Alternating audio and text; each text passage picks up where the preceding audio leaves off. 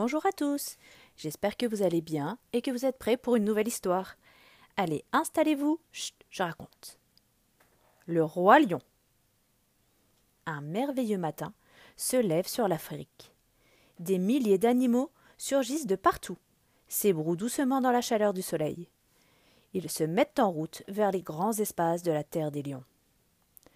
Les éléphants cheminent d'un pas lourd, les antilopes cabriolent dans l'herbe sèche, et les girafes galopent à grandes enjambées.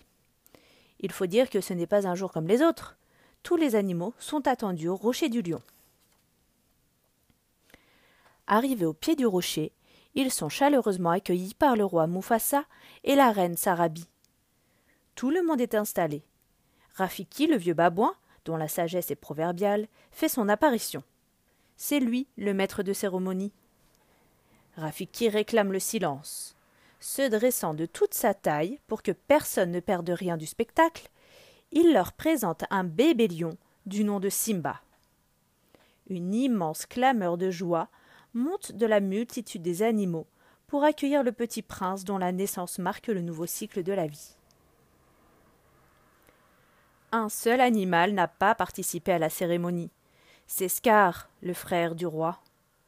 Scar rêve d'être roi et est malade de jalousie à l'idée que Simba montera un jour sur le trône. Zazu, l'oiseau de confiance du roi, a tôt fait de, de dénicher Scar. Il se met à le réprimander vertement. Pour toute réponse, Scar émet un grognement menaçant. Tout à coup, une voix puissante se fait entendre. C'est le roi lion. Tu m'as déçu, mon frère, dit Mufasa. Pourquoi n'es-tu pas venu saluer mon fils?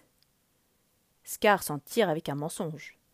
Pardonne-moi, mon frère bien-aimé, j'avais complètement oublié cette cérémonie. Une autre fois, peut-être. Et sur ce, il tourne les talons et sort de son repère. Les jours s'écoulent et le petit Simba grandit en beauté et en force. Un beau matin, du haut du rocher du lion, Mufasa montre à son fils la terre des lions, son royaume. Ce pays est à nous, dit-il. Nous y sommes en sécurité. Mais ne t'aventure jamais au-delà de cette falaise. C'est bien trop dangereux par là-bas.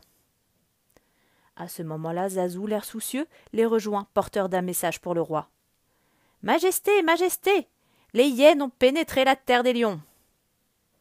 Le roi fronce les sourcils, ordonne à son fils de ne pas bouger, et s'élance à la rencontre de ces horribles créatures. Le cœur de Simba se gonfle d'orgueil devant son papa et son courage. Scar, le frère du roi, précipite l'heure de monter sur le trône. Il concocte un plan diabolique pour se débarrasser de Mufasa et de son fils.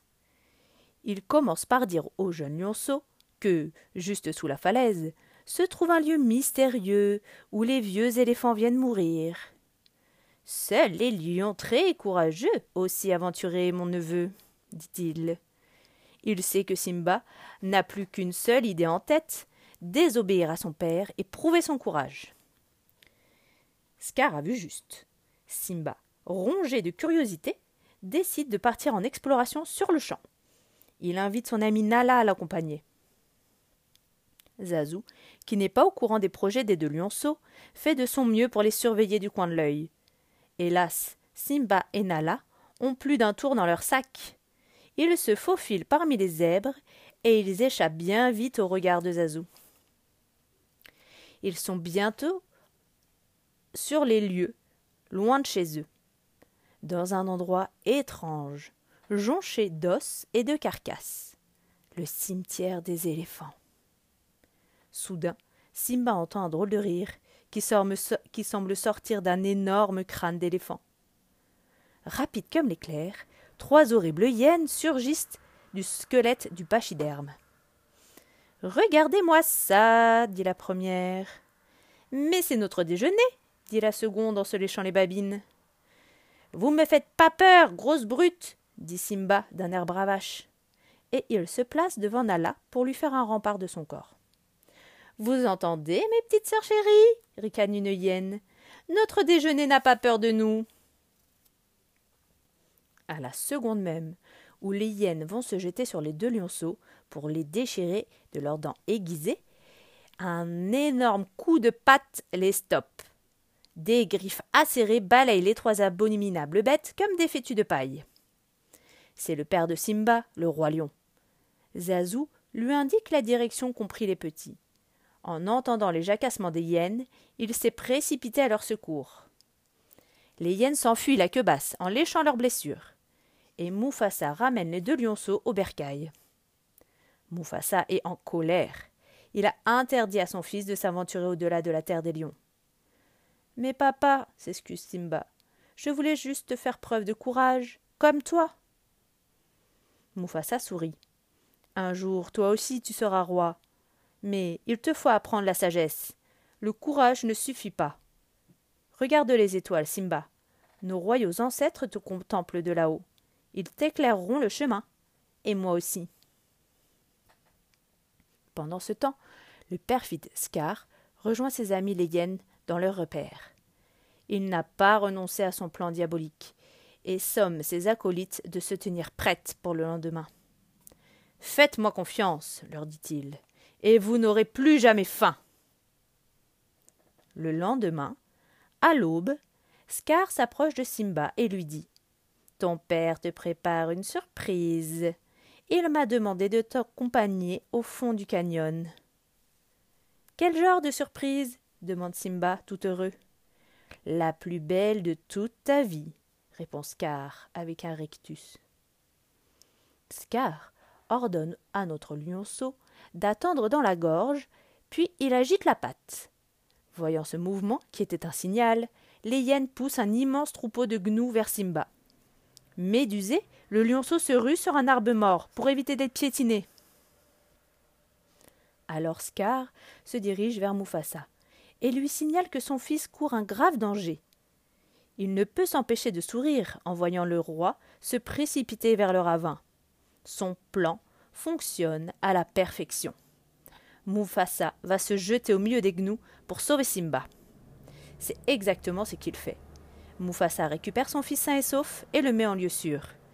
Il réussit à s'accrocher sur la paroi du ravin.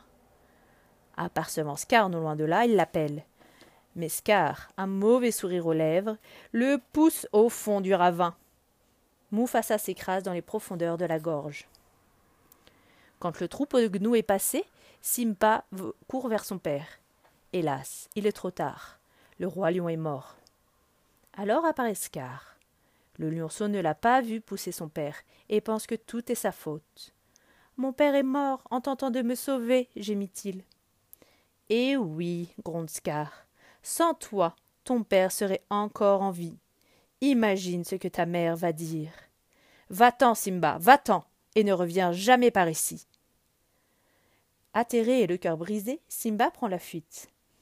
Il ne voit pas les hyènes rejoindre Scar, et il n'entend pas non plus que son oncle leur ordonne de le tuer. Les hyènes ont vite fait de rattraper le jeune fuyard. Au moment précis où elles vont le broyer de leurs mâchoires, Simba tombe dans un énorme buisson d'épines. Les hyènes, bien trop grosses pour se faufiler, abandonnent leur poursuite. Avant de partir, elles le préviennent. Si jamais tu reviens, on te tuera.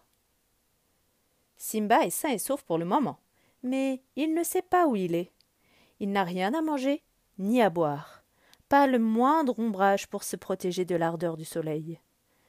Après avoir erré toute la journée, le lionceau s'effondre épuisé. Quelques heures plus tard, Simba ouvre les yeux. Il jette un regard alentour et n'en croit pas ses yeux. Il a l'impression de rêver l'étouffante chaleur du désert a cédé la place à une douce fraîcheur. Plus surprenant encore, il n'est plus seul. Une petite mangouste se penche sur lui en souriant. C'est nous qui t'avons mis à l'abri. Et un gros facochère lui propose aimablement. Tu voudrais grignoter quelque chose? La mangouste lui présente toutes sortes de mets, de plus en plus étranges. Simba finit par y dénicher un ou deux trucs qui pourraient être comestibles. Auprès de Timon, la mangouste, et de Pumba le facochère, Simba a enfin trouvé un foyer. Il l'entoure d'amitié et veille à ce qu'il ait toujours de quoi se restaurer. De longues semaines s'écoulent, et Simba se transforme peu à peu en un magnifique lion. Par une belle nuit, alors que nos trois amis contemplent les étoiles, Simba se souvient des paroles de son père. Regarde les étoiles, Simba. Nos royaux ancêtres te contemplent de là-haut. Ils t'éclaireront le chemin, et moi aussi. Simba pousse un profond soupir. Son père et sa mère lui manquent beaucoup. Le lendemain, en rentrant de sa promenade quotidienne, Simba entend ses amis appeler à l'aide. Pumba est coincé dans un enchevêtrement de racines, et Timon tente désespérément de le protéger des crocs d'une jeune lionne affamée. N'écoutant que son courage, Simba bondit et s'interpose entre eux, prêt à entamer la bagarre avec la lionne. Il entend soudain une voix qu'il connaît bien. Simba, Simba, c'est toi? C'est impossible C'est Nala, l'amie de son enfance. Elle est devenue presque aussi grande et aussi forte que lui. Nala lui donne des nouvelles de la terre des lions. Elles sont mauvaises. Scar est devenu le roi, et tous les animaux le craignent, lui et son affreuse bande de hyènes. Mais c'est toi le roi légitime, lui dit la Nala. Quand tous nos amis vont savoir que tu es vivant, ils vont te réclamer à grands cris. Hélas, Simba a honte de rentrer au pays. Il se croit toujours responsable de la mort de son père. Pourra-t-il jamais regarder sa mère en face? Or, ce soir-là, le vieux Rafiki apparaît à Simba. Car le babouin sait que le temps est venu pour Simba de décider de sa vie. Rafiki suggère à Simba d'observer l'eau d'un étang. Au début, il ne voit rien. Puis, peu à peu, le visage de son père se dessine, se reflète dans le ciel. C'est toi le roi à présent. Ton peuple a besoin de toi. Tu dois revenir au rocher des lions. Pendant ce temps-là, Scar se montre de plus en plus tyrannique. La mère de Simba toujours est toujours la reine, mais elle n'a plus droit à aucun égard. Et quand elle élève une, une protestation, un coup de patte l'arrête. Tout à coup, un rugissement formidable retentit au rocher du lion. Tournoyant sur lui-même, Scar se retrouve face à un énorme lion. Mufasa? Non, c'est pas possible, dit-il le souffle coupé. Tu es mort Mais la reine reconnaît son fils, et elle dit tout heureuse. Mon fils, te revoilà venu pour nous sauver. Ôte-toi de là, Scar, rugit Simba. C'est mon royaume. Scar esquisse un sourire et répond. Mais je t'en prie, viens donc le reprendre si tu y tiens. Sur ce, il fait signe à ses hyènes de passer à l'attaque. Se jetant sur Simba, elle le force à reculer jusqu'au bord de la falaise. Simba glisse dans le vide, mais réussit tant bien que mal à se rattraper au rocher. S'avançant jusqu'à lui, Scar le nargue. Ah Je vais te faire passer de vie à trépas, exactement comme j'ai tué ton père. En entendant ces mots, la rage redonne des forces à Simba. Et ce monstre de Scar, qui avouait avoir assassiné son père, c'en était trop. D'un puissant coup de rein, il se rétablit sur la falaise, et tête baissée charge le traître. Scar, voulant attaquer de dos Simba, bascule dans le vide. Tout est fini. Le roi est vraiment Simba. Maintenant, tout danger est enfin écarté. Il est temps pour le nouveau roi de trouver une reine. Et Simba sait très bien qui il choisira pour femme la courageuse et fidèle Nala. Nala, elle aussi, le trouve merveilleux. Dans l'allégresse générale, Nala et Simba se frottent le museau avec amour. Il ne se passe guère de temps avant qu'un nouveau prince naisse au rocher du lion. Nala et Simba, à leur tour, ont donné naissance à un bébé lion. Et quand la voix du vieux babouin Rafiki présente le nouveau-né à tous les animaux de la terre des lions, tous savent que le cycle de la vie se perpétue. Et voilà, à bientôt pour une nouvelle histoire.